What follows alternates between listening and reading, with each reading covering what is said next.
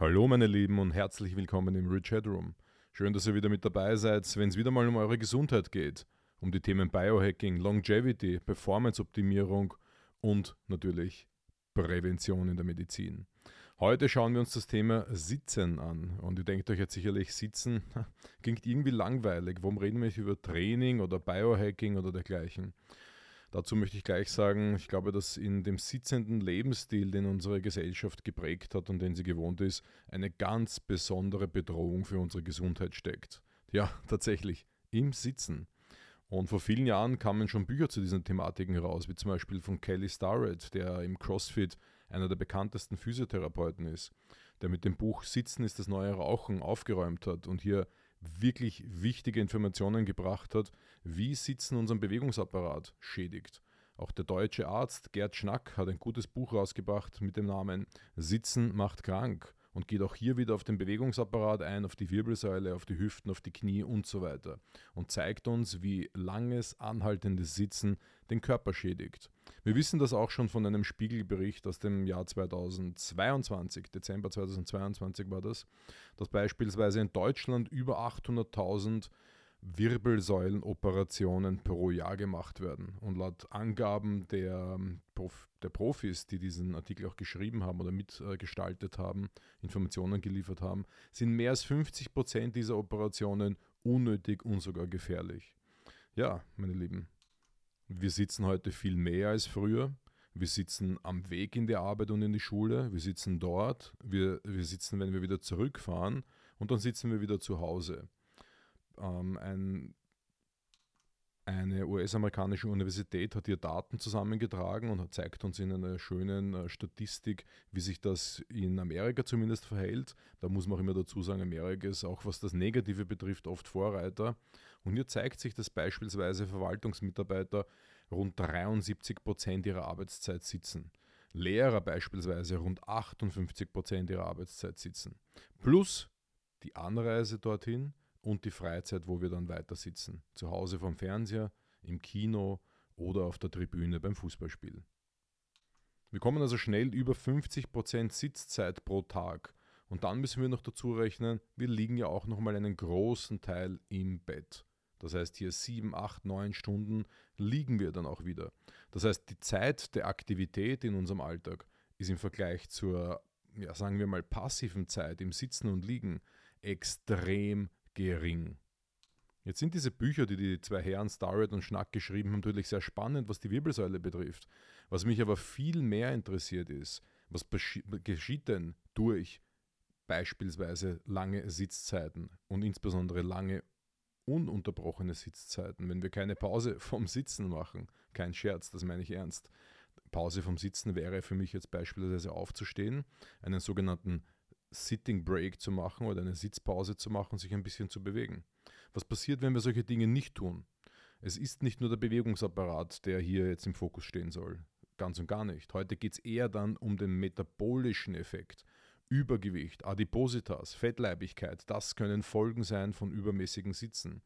Ein sogenanntes metaboles äh, Syndrom. Das äh, metabole Syndrom das ist ein relativ neues Thema in der Medizin und da werden mehrere Parameter, mehrere negative Faktoren zusammengetragen und ergeben am Ende dieses ähm, metabolische Syndrom.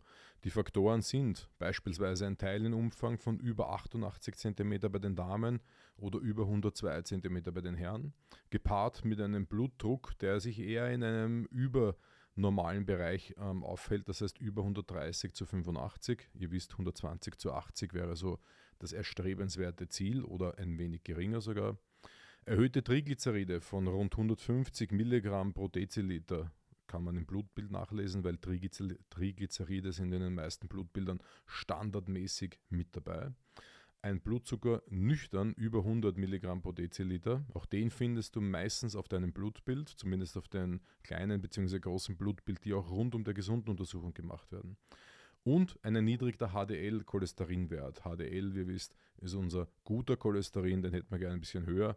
Und wenn der unter 40 bei den Damen und unter 50 bei den Herren rutscht, dann ist quasi dieses, ähm, ja, ist auch hier ein Problem beziehungsweise wenn du mehr als drei Faktoren von diesen, von diesen, die ich gerade genannt habe, hast, dann zählt das zum metabolischen Syndrom.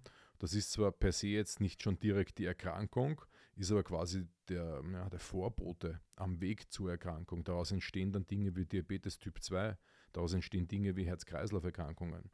Aber keine Sorge, auch wenn äh, ich dir jetzt hier ein bisschen Angst gemacht habe, wir werden das jetzt durchgehen, wir werden uns das jetzt im Detail anschauen, wo hier tatsächlich ähm, die Probleme liegen, was wir tun können. Ich werde dir schöne Beispiele liefern aus der Welt der Wissenschaft, aus Schulen, aus Arbeitsstätten und so weiter und dir zeigen, wo liegt das Problem und was können wir daraus lernen, was können wir tun, um es besser zu machen.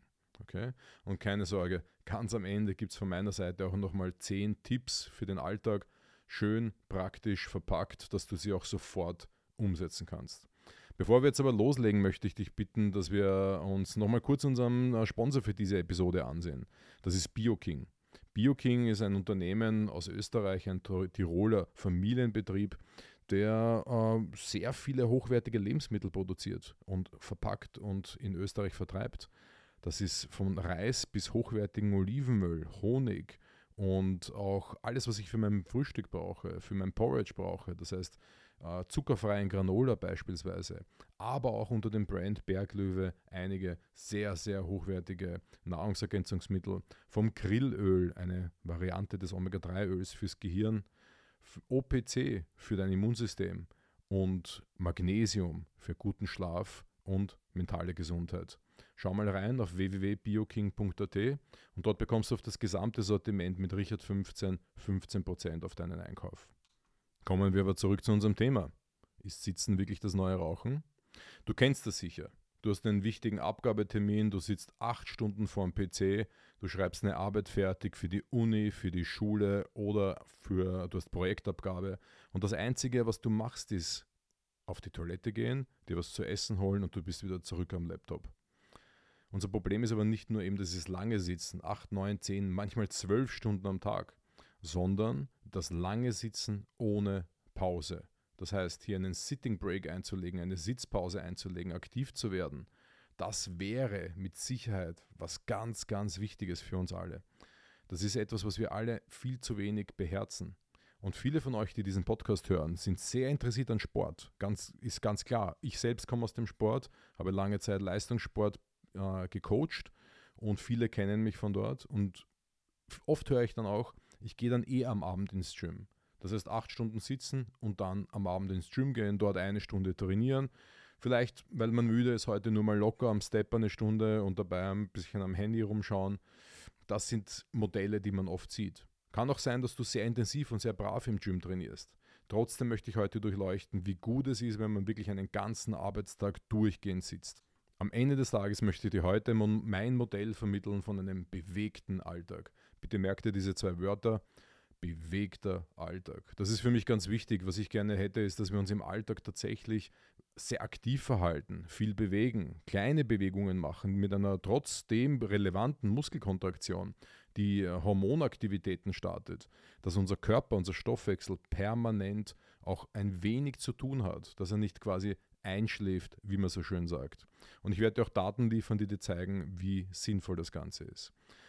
Wir werden jetzt gleich mal loslegen mit diesem metabolischen Thema, okay? Weil Diabetes ist etwas, das voll im Kommen ist. Und du sagst doch, Moment, hey, das ist schon da. Na, damit hast du doch vollkommen recht. recht. Diabetes betrifft viele Millionen Menschen. Leider, ja, oft unnötig. Wir sprechen heute natürlich hier nicht vom angeborenen bzw. genetischen Diabetes. Wir sprechen heute nicht von Typ 1 Diabetes, sondern von Typ 2 Diabetes. Das ist die Diabetesform, die sich im Laufe des Lebens entwickelt. Ja, durch Lebensstil. Und in Österreich, man möchte es nicht glauben, leiden tatsächlich 800.000 Menschen unter dieser Erkrankung. 40.000 Menschen jährlich bekommen die neue Diagnose Diabetes Typ 2 pro Jahr laut der Sozialversicherung. In Deutschland sind es ca. 8% der Bevölkerung in Deutschland. 11 Millionen Menschen leiden unter Diabetes und 8,7 Millionen davon unter dieser vermeidbaren Variante Typ 2. Und weltweit, jeder zehnte Mensch hat Diabetes. 537 Millionen Menschen aktuell sind die offiziellen Zahlen. Leiden an Diabetes. 90% davon vermeidbaren Typ, Typ 2, sorry, 90% davon den vermeidbaren Typ 2 und 2045 sind die Forecasts für 2045 sollen wir rund 800 Millionen Diabetiker weltweit haben. Und woran liegt das? Wieder am Lebensstil, an der Ernährung und natürlich an der Bewegung. Und da möchte ich dir gleich eine Studie zeigen, beziehungsweise darüber erzählen, die den Zusammenhang zeigt zwischen Sitzen und Diabetes. Und wie wirken sich Aktivitätspausen aus, das heißt das Durchbrechen des Sedentary Lifestyles, einen Sitting Break, wie man so schön sagt, einzuleiten, aufzustehen und sich ein bisschen zu bewegen. Für die Forscher war ganz besonders interessant die Auswirkungen von Sitzen bzw. einen, einen aktiveren äh, Umgang im Alltag, in der Arbeit und die Wirkung auf den Blutzuckerspiegel bzw. auf die Blutzuckerkontrolle. Das heißt auf den Zuckergehalt bzw. die Glukosekonzentration in deinem Blut, um diese in einem gesunden Bereich zu halten. Das nennt man Blutzuckerkontrolle. Und in dieser Studie wurden die Teilnehmer in drei Gruppen eingeteilt. Die erste Gruppe, die ununterbrochen gesessen ist, die zweite Gruppe, die alle 30 Minuten kurz und leicht sich aktiviert hat, das heißt aufstehen, kurz durchbewegen, kurz durchdehnen und weiter geht's. Und die dritte Gruppe, die alle 60 Minuten dasselbe gemacht hat. Kurz aufstehen, durchdehnen, vielleicht eine Kraftübung machen, kurz einen Ausfallschritt, ein paar Liegestütze am, äh, am Tisch oder dergleichen, also gegen den Tisch, aber eben nur alle 60 Minuten. Und was waren die Ergebnisse dieser Studie? Es gab eine signifikante Verbesserung der Blutzuckerkontrolle, also einen positiven Effekt auf unseren Blutzuckerspiegel. Ganz wichtig. Und besonders ausgeprägt waren die Ergebnisse bei der 30-Minuten-Gruppe. Das ist natürlich wenig verwunderlich. Bei einer ähnlichen Studie, bei einer zweiten Studie, die ich zu dem Thema gefunden habe, wurden 24 Diabetiker mit dem Diabetes Typ 2 äh, gemessen. Das waren Menschen, die eher inaktiv waren, schon an Übergewicht gelitten haben oder schon adipös waren, also mit einem BMI von über 30, also doch relativ äh, fettleibig. Und hier wurden drei verschiedene Tests gemacht. Entweder wieder durchgehendes Sitzen oder nach 30 Minuten Gehen, leichtes Gehen, kein Laufen, oder nach 30 Minuten Kniebeugen und Wadenheben. Und das Ergebnis? Bei den aktiven Gruppen war über 22 Stunden eine verbesserte Blutzuckerkontrolle möglich. Also der Blutzuckerspiegel war in einem besseren Bereich über 22 Stunden. Und dieser positive Effekt, wie du hörst, 22 Stunden, der lief auch über Nacht bis in den nächsten Morgen hinein. Durch einen bewegteren Alltag. Und da war es egal in dieser Studie, ob das leichtes Gehen war, in der Wohnung herumgehen, ein paar Minuten oder ein, zwei Minuten würden schon reichen, oder ob man effektiv Übungen gemacht hat. Weil Kniebeugen ist auch keine leichte Sache, sage ich mal. Wadenheben vielleicht noch eher. Aber die Erfolge waren bei beiden Gruppen da. Bei der durchgehenden Sitzergruppe waren natürlich keine Veränderungen zu messen. Aber ich möchte dir heute nicht nur von metabolischen Problematiken und Diabetes und so weiter erzählen, sondern auch vom Herz-Kreislauf-System. Ein System neben dem Gehirn, mit dem ich mich sehr intensiv beschäftige. Und wir hatten schon vorher gesagt, das metabolische Syndrom, das aus vielen verschiedenen äh, Parametern zusammengesetzt wird. Und was sich in Studien hier noch angeschaut wurde, neben diesem metabolischen Syndrom, natürlich eine direkte negative Wirkung auf das Herz-Kreislauf-System. Ich habe hier mal eine Studie gefunden für dich. Was wurde hier verglichen? Zum einen hat man sich den, im Fokus angesehen, den negativen körperlichen Effekt eines inaktiven Tages, das heißt einfach viel Sitzen am Stück. Zweitens den positiven Effekt von körperlichem Training im Gym, das heißt nach einem Arbeitsalltag in das Gym zu gehen und eine Stunde Sport zu machen oder Krafttraining zu machen. Und drittens den positiven Effekt eines bewegten Alltags. Jetzt sind wir wieder bei dem, alle 30 bis 60 Minuten aufstehen und sich durchbewegen. Und du wirst es schon erahnen, gewonnen hat tatsächlich der bewegte Alltag. Der hatte weit die Nase vorn. Beim Gesamtenergieverbrauch, auch die Produktion gesundheitsschädlicher molekularer Signale wurde verringert, die sonst zu metabolischen Erkrankungen führen.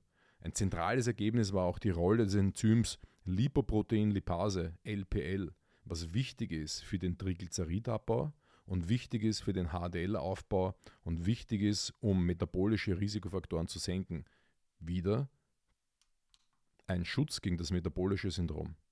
Also wie man hier sieht, selbst der Gym-Alltag wurde von einem bewegten Alltag geschlagen. Diese Erkenntnis ist für mich hm, besonders interessant, denn ich schon, ich habe immer wieder gesagt zu den Leuten, du kannst einen inaktiven Bürotag nicht mit einem abendlichen Fitnesstraining kompensieren. Es braucht den bewegten Alltag und diese Studie belegt das. Das heißt, wenn du den ganzen Tag 8, 9, 10 Stunden sitzt, von der, vom Frühstückstisch in die Straßenbahn, von der Straßenbahn ins Büro oder auf die Uni und dann am Abend ins Gym gehst, dann hast du natürlich etwas Gutes getan am Abend. Aber der bewegte Alltag wäre viel, viel wichtiger für dich. In einer weiteren Studie haben sich Schweizer Forscher das Thema Arterien angesehen. Das heißt, wir sind noch immer im Bereich Herz-Kreislauf-Erkrankungen bzw. Herzgesundheit. Und was sich hier gezeigt hat, ist, dass wenig Bewegung und viel Sitzen die Arterien steif macht und eine negative Wirkung auf den Blutdruck hat. Also, ein bewegter Alltag wiederum ist sehr wichtig und gesund für unsere Blutgefäße. Was wurde hier gemessen? Ähm, gemessen wurden Biomarker wie zum Beispiel die Geschwindigkeit des Blutflusses oder die Art, wie die Blutwellen durch die Gefäße fließen.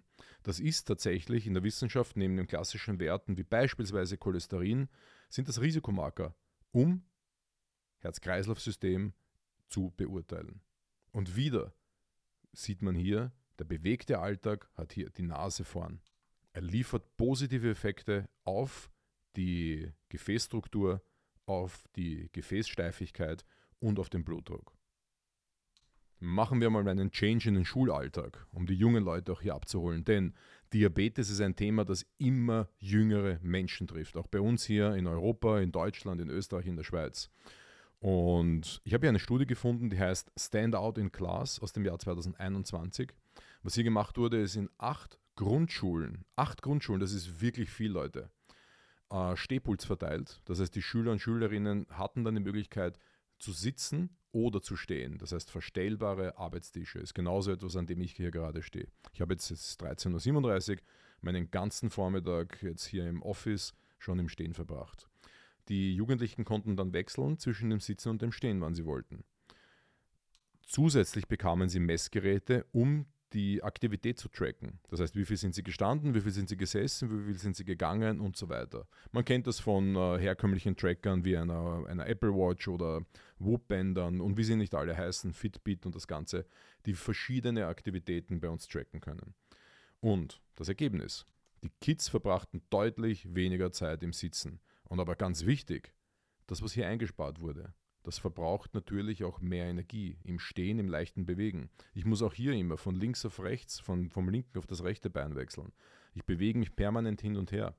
Wenn ich sitze, hätte ich auch viel weniger Bewegung im Oberkörper bzw. in den Händen, außer das Tippen natürlich. Das heißt, stehend zu arbeiten verbraucht mehr Kalorien, ist metabolisch aktiver und ist somit ein guter Schutz gegen Herz-Kreislauf-Erkrankungen und metabolischen Syndrom. Und das Coole an der Studie war, die Kids haben das nicht kompensatorisch in der Freizeit nachgeholt. Es gab kein kompensatorisches Verhalten nach der Schule. Das heißt, sie waren genauso aktiv wie vor dem Test, gemessen mit den Aktivitätstrackern. Da sehen wir wieder, dass der bewegte Alltag langfristig eine starke Waffe gegen Diabetes und Herz-Kreislauf-Erkrankungen ist. Denn die Jugend von heute sind die kranken Menschen von morgen, wenn wir so weitermachen, wie wir bisher weitergemacht haben. Denn wie wir an den Diabeteszahlen sehen, die bis 2054 sorry, bis 2045 sich verdoppeln, die tatsächlich hier explodieren, kann man sagen. Obwohl wir schon wissen, was das Problem ist, zeigt uns, dass wir in die falsche Richtung gehen. Und natürlich war dieser Test pädagogisch sehr wertvoll, denn die Kinder lernen von Tag X, dass sie einen aktiven Lebensalltag pflegen sollen, einen bewegten Alltag pflegen sollen.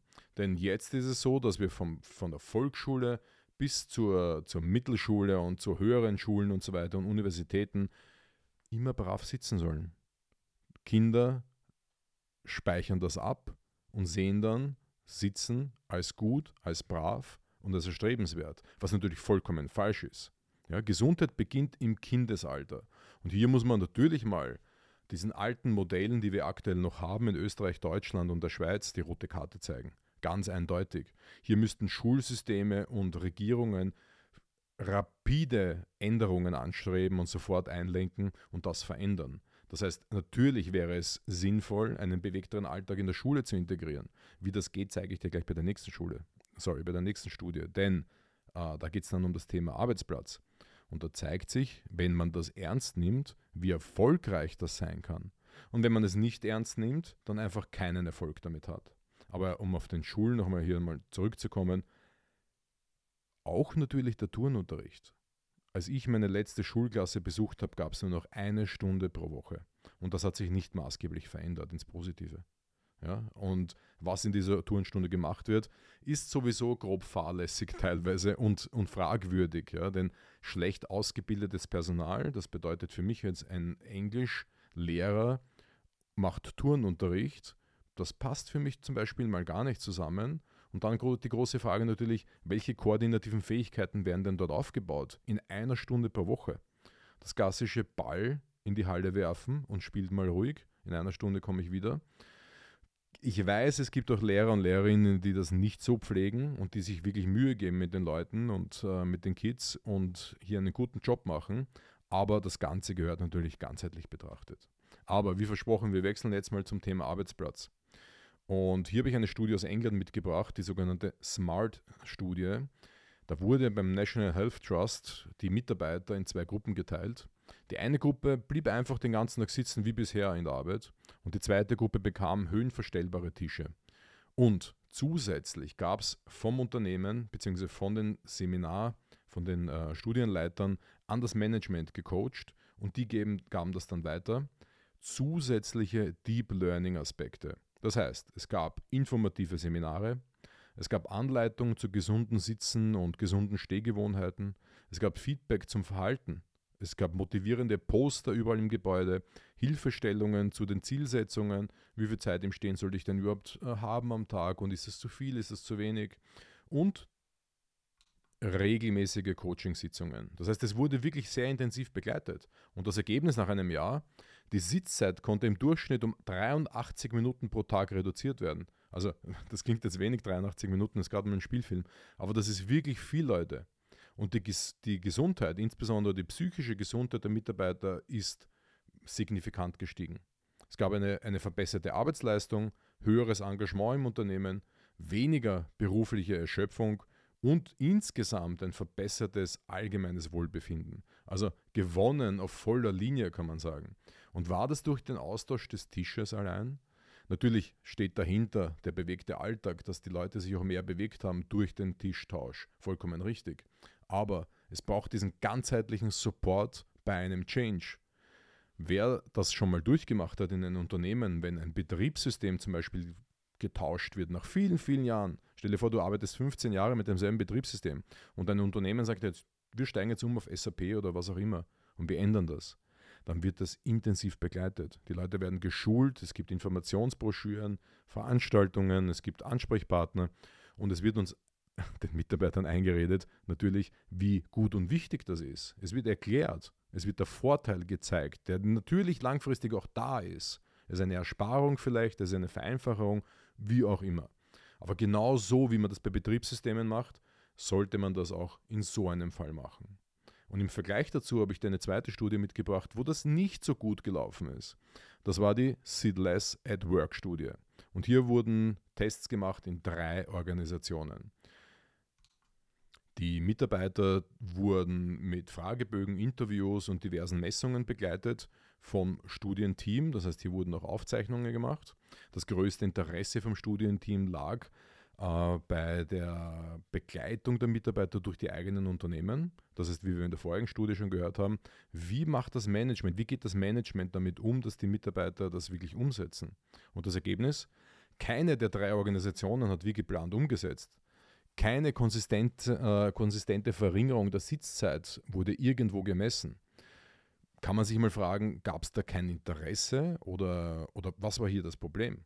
Und die Hauptbarrieren laut der Mitarbeiter in den Fragen, Fragebögen war dann, es, Sitzen ist etwas sehr tief verwurzeltes in den Gewohnheiten. Okay, das ist verständlich. Das kriegen wir so schnell nicht raus. Aber ein weiteres Problem war laut den Mitarbeitern die hohe Arbeitsbelastung, konkurrierende Prioritäten, dass man sagt, ich muss mich jetzt um etwas anderes kümmern, ich habe dafür jetzt echt keine Energie. Mangelndes Engagement des Managements wurde von vielen bekrittelt. Das ist natürlich ein schlagendes Argument. Und die Unklarheit über die Verantwortung. Keine Ansprechpartner. Es gab nicht wie in der vorigen Studie viele Poster und Informationsveranstaltungen und Ansprechpartner. Das gab es alles nicht. Und somit war es zum Scheitern verurteilt. Und hier sieht man den Unterschied zwischen Beauftragung und Begleitung. Und dann möchte ich mir noch mit dir einen letzten Punkt anschauen. Das ist äh, der Part Mental Health oder psychische Gesundheit. Und ich habe hier auch eine sehr faszinierende Studie gefunden aus, ähm, aus England. Die wurde gemacht im Zuge der Pandemie, der Corona-Covid-19-Pandemie. Und die Fragestellung war, wie beeinflusst Bewegungsverhalten im Lockdown, also wenn wir zu Hause äh, bleiben müssen, unsere seelische Gesundheit?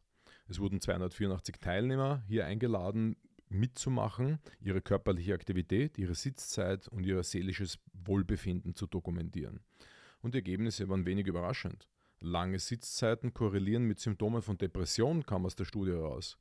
Regelmäßiges punktuelles Training konnte das auch nicht kompensieren, nicht ausreichend. Wichtig, Sitzzeiten am Stück sollten kurz gehalten werden. Das, das zeigt diese Studie eindeutig. Und das Ganze insbesondere in belastenden Zeiten wie einem Lockdown, aber genauso auch, und ich hoffe, das kommt ja nicht wieder, in einer Projektabgabe oder dergleichen. Wenn du weißt, du bist im Homeoffice und du musst jetzt einen Monat richtig böse reinarbeiten, dass du das erledigst bis zum nächsten ersten oder dergleichen, dass du dir dann aber trotzdem deine Sitzpausen nimmst. Denn sonst könnte sich das wirklich, wie man in dieser Studie sieht, auf dein Gemüt niederschlagen und zu Depressionssymptomen führen. Unterstütze deine langfristige Gesundheit mit Sitzpausen. Ich kann mich noch erinnern, ich war mal bei einer Anwaltskanzlei eingeladen für einen Vortrag zum Thema ähm, ja, Organisationsoptimierung und äh, Produktivität und so weiter. Ich hatte eigentlich ein ziemlich gutes Gefühl, aber naja, das Feedback war dann eher, dass die, das Einladen der Mitarbeiter zu, zu Pausen und sowas, das kam nicht so gut an. Nur wir wissen aus Gehirnscreens allein schon, wenn wir alle 60 Minuten bei intensiver kognitiver Arbeit eine Pause machen, dass unser Gehirn sich erholen kann und die nächste Stunde deutlich produktiver ist. Das heißt, ich schaffe es tatsächlich mit Bewegungspausen und mit einem bewegten Alltag und alle 60 Minuten spätestens aufzustehen, mich durchzubewegen, durchzudehnen, eine Runde zu machen im Büro oder vielleicht äh, im, im Stiegenhaus einmal rauf und runter zu gehen, zurückzukommen mit einem viel klareren Mind und dann in der folgenden Stunde deutlich produktiver zu sein und insgesamt mehr zu schaffen. Ganz, ganz wichtig. Ja, ich komme auch gleich zu meinem Fazit von dem Ganzen, aber nicht, nicht vergessen, nicht abdrehen. Nachher kommen gleich noch die Top Tens, meine, mein Input für dich, für deinen bewegten Alltag. Das Fazit zu, dieser, zu diesen ganzen Studien, die wir jetzt hier gesehen haben, die aus meiner Sicht sehr aussagekräftig waren, ist, dass egal ob Beruf, Schule oder sonstiger Lebensalltag, Homeoffice und so weiter, Sitzpausen enorm wichtig sind für deine physische und psychische Gesundheit. Nicht vergessen, wir reden hier immer von beiden metabolisches Syndrom, Herz-Kreislauf-Erkrankung, Diabetes und auch Depression. Ein sedentary Lifestyle, also ein sitzender Lebensstil, ja, kann richtig gravierende Schaden an dir anrichten. Unterbreche deinen Alltag immer wieder, stell dir eine Uhr ein und versuche so einen gesunden und bewegten Alltag zu führen. Aber ich habe noch meine Top 10 für dich. Bevor wir bei denen aber reinstarten, hier nochmal kurz das Dankeschön an BioKing www.bioking.at, meine Adresse, egal ob Frühstück, Mittag oder Abendessen oder die Supplementierung für Power und guten Schlaf. Bei BioKing bekommst du 15% mit dem Rabattcode Richard15. Schau mal rein auf die Webseite. Ich bin mir ganz sicher, dass doch du etwas findest unter diesen hochwertigen Produkten dieses Tiroler Unternehmens. www.bioking.at. Aber jetzt ab in die Praxis. Was kannst du im Alltag tun, um deine, deine Sitzzeit zu verkürzen? Erstens, Stündliche Bewegungspausen. Ich glaube, das ist das Allerwichtigste. Spätestens jede Stunde. Besser alle 30 Minuten soll der Wecker läuten und äh, dich in eine einminütige Bewegungspause schicken. Aufstehen, durchbewegen, ein paar Ausfallschritte, Arme kreisen, im Zimmer auf und ab gehen, was auch immer du machen möchtest. Zweitens, Steharbeitsplatz. Ich liebe meinen Steharbeitsplatz. Ich glaube, der hat 200 Euro gekostet bei IKEA. Ich möchte jetzt keine IKEA-Werbung hier machen, aber 200 Euro und das Teil ist elektrisch, schön verstellbar. Ja, I love it. Ich kniee vor diesem Tisch auf, einem, auf einer Stoffrolle, sehr bequem, auf einem Polster. Ich sitze ab und zu vor dem Tisch, das ist aber sehr selten. Ich stehe vor diesem Tisch. Ähm, ich habe schon alles Mögliche durchprobiert, äh, um vor diesem Tisch zu, in verschiedenen Höhen zu arbeiten. Und das ist auch ein Teil vom bewegten Arbeitsplatz. Dann Spaziergänge integri integrieren. Zwischendurch, was ich gerne mache, ist im Alltag, dass ich die, zum Beispiel den Plastikmüll schnappe, in einen, in einen großen Sack packe und rausgehe, den wegschmeißen, wieder retour komme und weiterarbeite. Oder einfach so mal Müll raustragen. Oder zum Postkasten gehen, die Post holen. Mach einen kleinen Spaziergang. Das sind auch nur ein paar Minuten, das kostet dich nicht viel Zeit, aber das erfrischt den Geist extrem. Viertens, Treppe statt Aufzug. Der Klassiker. Treppensteigen verbraucht immens viel Kalorien und trainiert die Muskulatur rund um dein Knie. Also ganz, ganz, ganz besonders wichtig. Aufzug fahren, ja, lass es sein. Fünftens, Erinnerung einstellen.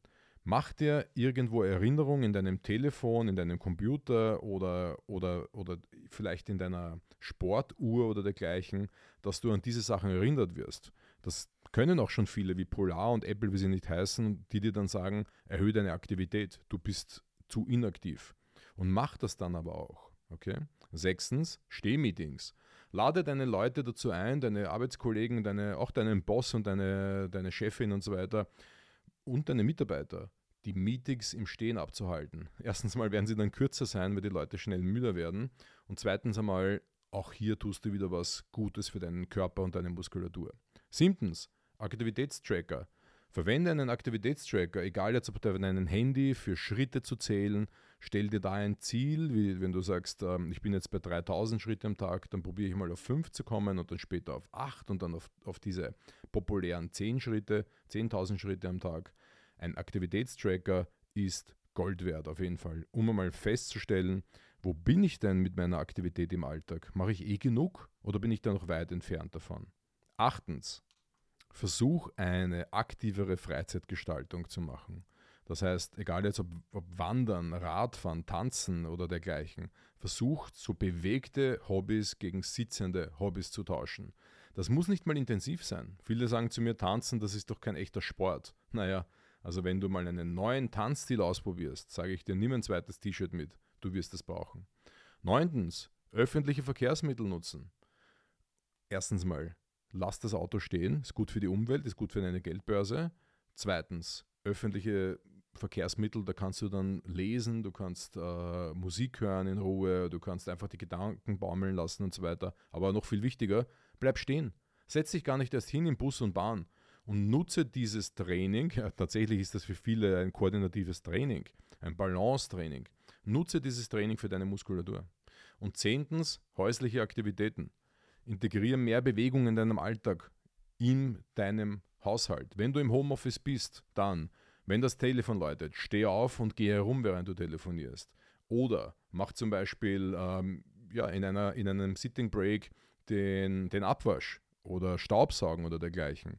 Du glaubst gar nicht, wie viel Energie das verbraucht, Staubsaugen, wie viel Kalorien da drauf gehen. Plus dem, dass du wieder eine Runde aktiv gewesen bist. Also, ich glaube, dass diese Tipps alle relativ leicht umsetzbar sind und ich glaube, dass sie dir helfen könnten, die negativen Auswirkungen eines, Leb eines, eines sitzenden Lebensstils zu minimieren. Und ich glaube, dass Bewegung etwas ganz Natürliches für dich und deinen Körper und dein Gehirn ist. Und deswegen solltest du es auch so betrachten und regelmäßig in deinen Alltag integrieren. Nutze deinen Körper und verliere nicht seine Funktion. Gib den Sedentary Lifestyle auf und beweg dich in Richtung bewegter Alltag. Finde ich ganz, ganz wichtig. Wenn dir das gefallen hat, dann bitte sei so lieb, hinterlass mir hier gleich 5 Sterne, wenn du bei Spotify bist. Oder einfach ein Like, schick die, diese Episode an deine Freunde. Ich bin mir sicher, sie hören sich das auch gerne an. Und nicht vergessen, hier auch den Alarmknopf zu drücken auf Spotify zum Beispiel. Dann wirst du immer erinnert, wenn eine neue Folge von mir rauskommt und musst sie nicht erst suchen. Ja? Ich versuche jede Woche für dich was Neues und Spannendes wie diese Episode zu liefern. Freue mich über dein Feedback per E-Mail auf www.biohacking.at. Meine Lieben, ich wünsche euch alles Gute, bis bald, bleibt gesund und danke fürs Einschalten.